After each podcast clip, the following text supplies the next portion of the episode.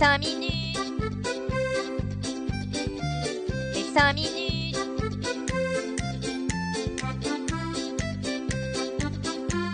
Les 5 minutes du coin.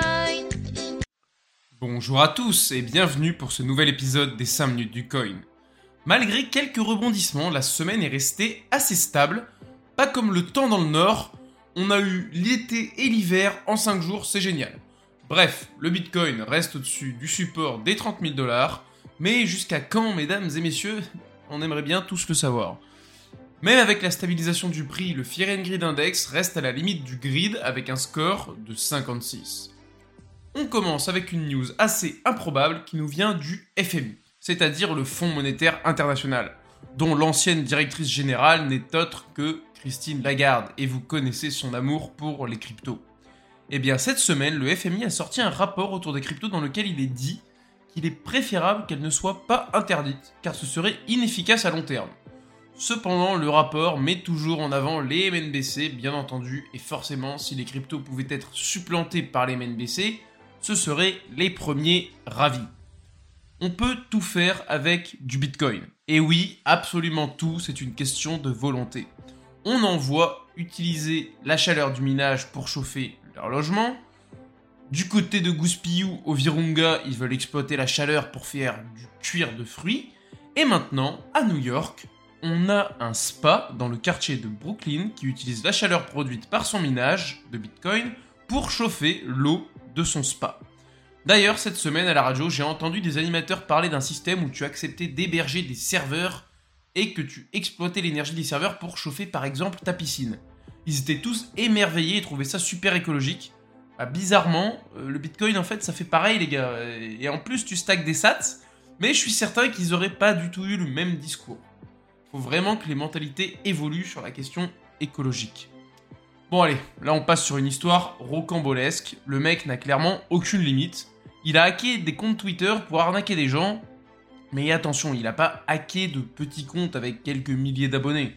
Non, non, le mec s'est dit autant tout de suite viser le haut du panier. Ni une ni deux, le gars prend possession des comptes Twitter de Joe Biden, Barack Obama, Warren Buffett ou encore Jeff Bezos. Franchement, si tu cherches les ennuis, c'est vraiment les comptes parfaits qu'il faut euh, pirater. Une fois sur les comptes, il demandait aux gens d'envoyer du bitcoin sur une adresse pour en recevoir le double. hein, euh. Là, je me dis, le mec, il se casse le cul à hacker des gros comptes de malades et il fait la pire arnaque du monde. Enfin, c'est pourri euh, le truc de je te double tes bitcoins. Bon, bien entendu, ça a quand même marché avec quelques clampins, mais bon, le fruit de son larcin avoisinerait les 100 000 dollars. Franchement, 100 000 dollars, c'est ridicule comparé au nombre d'abonnés des comptes qu'il a, qu'il a hacké, quoi. Le hacker, Joseph, il était déjà connu pour des faits de hack. Bah voilà, hein, c'est un récidiviste. Il s'est fait extrader aux USA et bim, il a pris 5 ans de prison. Voilà, voilà. Donc 5 ans de toll pour 100 000 dollars.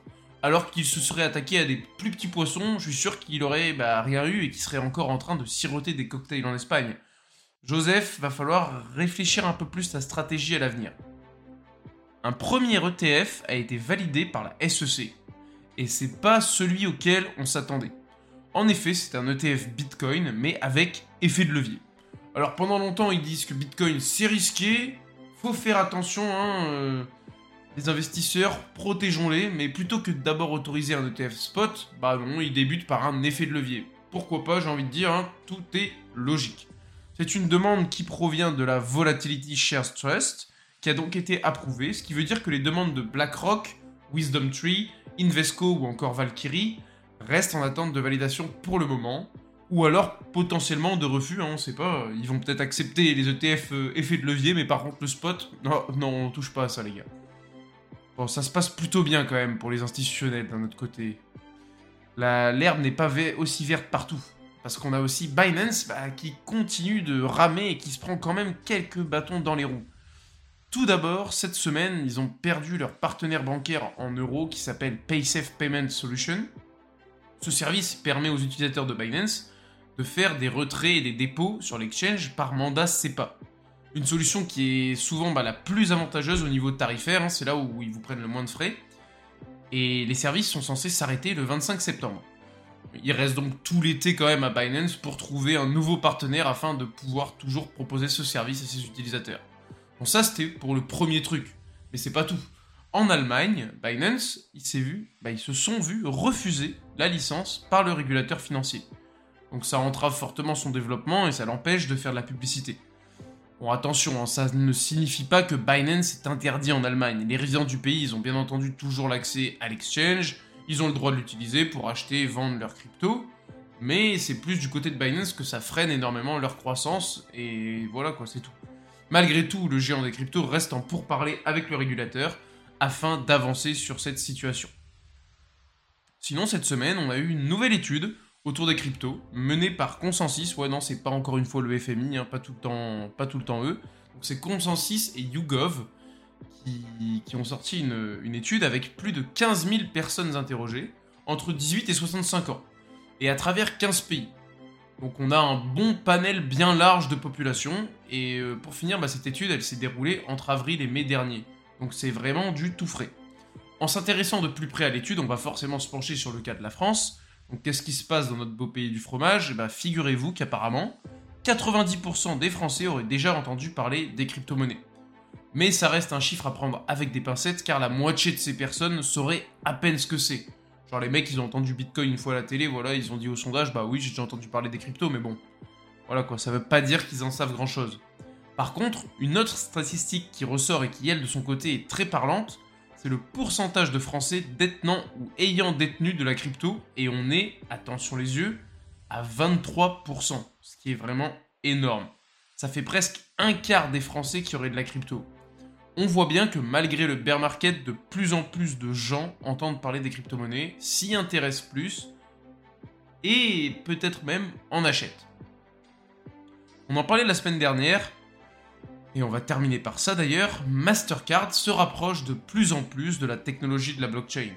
Et ils ont un peu plus dévoilé le projet qu'ils ont en tête, et autant dire que ça fait peur. On voit bien qu'ils aimeraient avoir la même influence tentaculaire qu'ils ont à l'heure actuelle sur le monde via leur réseau de paiement. Et le futur remplacement qu'ils...